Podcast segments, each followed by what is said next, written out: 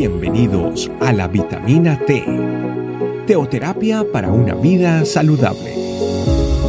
Tu programa para empezar bien el día.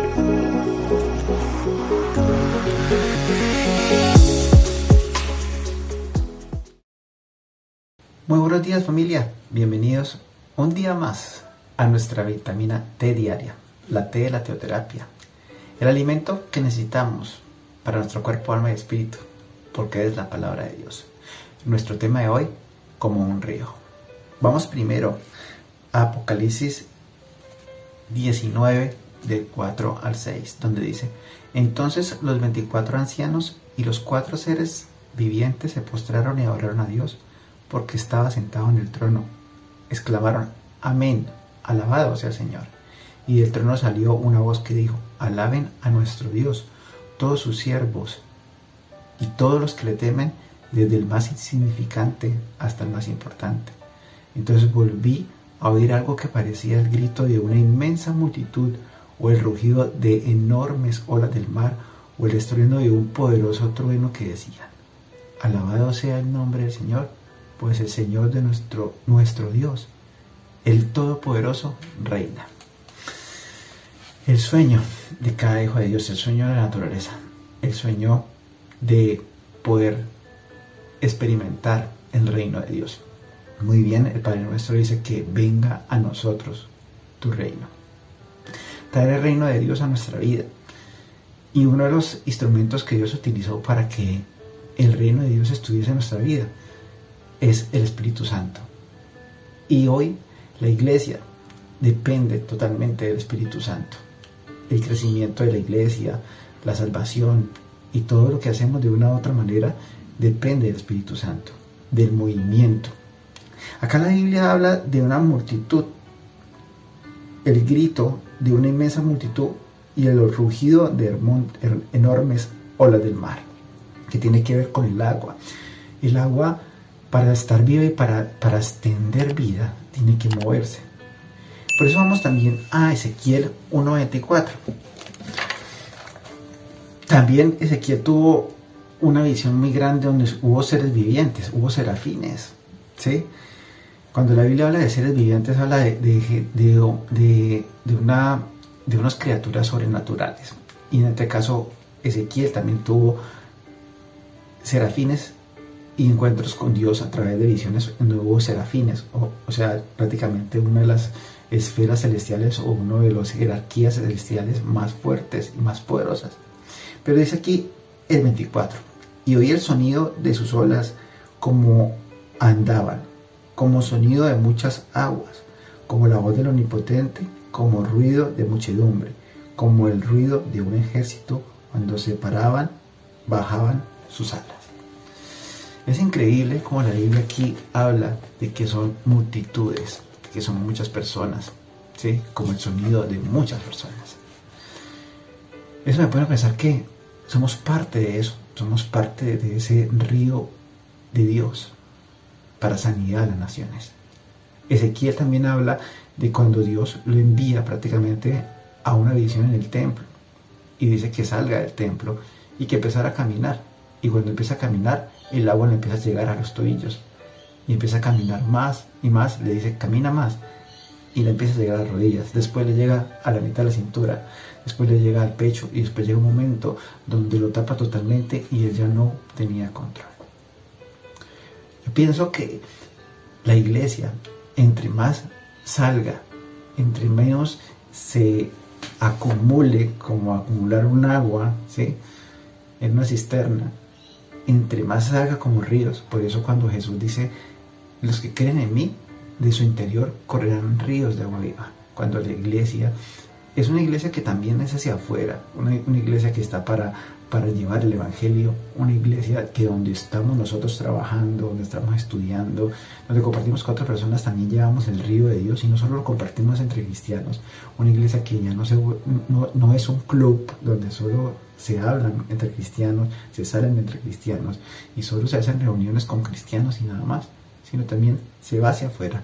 Es una iglesia, es un agua que cada vez se extiende y cada vez dependemos más de eso. porque caminar sobre los tobillos todavía puedo caminar con el agua, pero entre más nosotros nos extendemos hacia un mundo de necesidad, vamos a depender del Espíritu Santo porque llega el momento en que el agua ya nos va a sobrepasar y no vamos a poder. Entonces ahí tenemos que nadar, ahí sí tenemos que depender del movimiento del agua. Y ese es el plan de Dios, que seamos como un río, que tenemos que congregarnos, sí, y el templo, sí, somos templo de Dios y somos edificio de Dios. Pero cuando nosotros salimos a los lugares que tenemos que ir y a cumplir con las cuestiones que tenemos que hacer en el mundo, también somos ese río que empieza a salir del templo y empieza a hacer bendición para otros. Entonces dice la Biblia que las aguas salutíferas en, Apocalipsis también fue para la sanidad de las naciones, o sea que nosotros venimos siendo como un río para sanidad de las naciones. Y qué hermoso es eso. Pero ¿cómo es posible? Cuando yo creo en el Señor Jesucristo y Él hace de mí que yo sea un torrente de aguas para otros. Porque el mundo hoy está sediento, sediento de seguir conociendo a Dios, sediento de conocer a Dios. Y por eso la sed hoy se ve en todo lo que está pasando en el mundo, tristemente, porque todos estamos buscando desesperadamente a Dios. Y es necesario que esa agua llegue a esos, a esos sedientos, llegue a esas personas que en lo más profundo de su corazón están gritando que Dios venga a la vida de ellos. Por eso familia, convertámonos en un río, convertamos de este camino la familia iglesia, un río que se extienda hacia otras naciones, hacia otros lugares, hacia nuestros trabajos, hacia nuestros compañeros de estudio, hacia nuestros familiares, a los familiares de nuestra esposa, a todo el mundo. Vamos a orar familia y vamos a decirle a Dios que sea en nosotros como río. Señor, gracias por venir a nuestra vida. Gracias por cautivar nuestro corazón, Señor, y transformarlo diariamente. Qué bueno y qué hermoso, Señor. Es cuando los hermanos están juntos en armonía.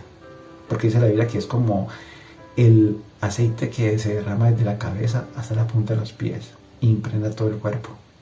Y así como ese aceite impregna todo mi cuerpo, cuando nos reunimos en familia, también, Señor, impregna la vida de otros, Señor. Así como un José salió de la casa de su padre y llegó a Egipto estando solo, pero nunca se olvidó de ti. Siempre su presencia estuvo con él y fue bendición para un pueblo Egipto que no te conocía, Señor.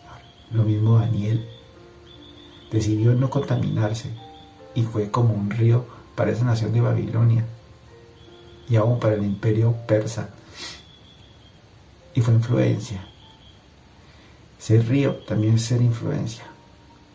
Y no ser influenciable, sino ser influencia.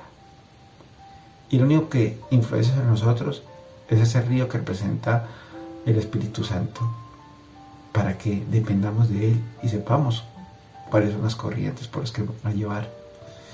Dice la Biblia que también cuando yo no escucho consejos de malos, ni ando en camino de pecadores, sino en la ley de Dios está mi delicia, y en ella medito día y de noche, se ve como un árbol plantado junto a corrientes de aguas. Entonces está sobre esas corrientes de agua sobre ese río me lleva a que yo dé fruto en mi tiempo y mi hoja no caiga y todo lo que haga prospere. Y ahora en Ezequiel dice que ese río que está, esos árboles que están alrededor del río, dice que siempre van a dar, no importando la temporada que esté, sea verano, invierno, van a dar siempre frutos. Gracias Dios, porque tú haces que mi vida sea un río.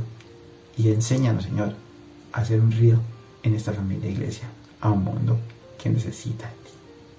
Te alabo y te bendigo en el nombre de Cristo Jesús. Familia, que tengan un excelente día y sigamos conectados para que podamos ser, seguir siendo un río de Dios para sanidad de las naciones. Que Dios les bendiga. Gracias por acompañarnos. Recuerda que la vitamina T la puedes encontrar en versión audio, video y escrita en nuestra página web, estecamino.com.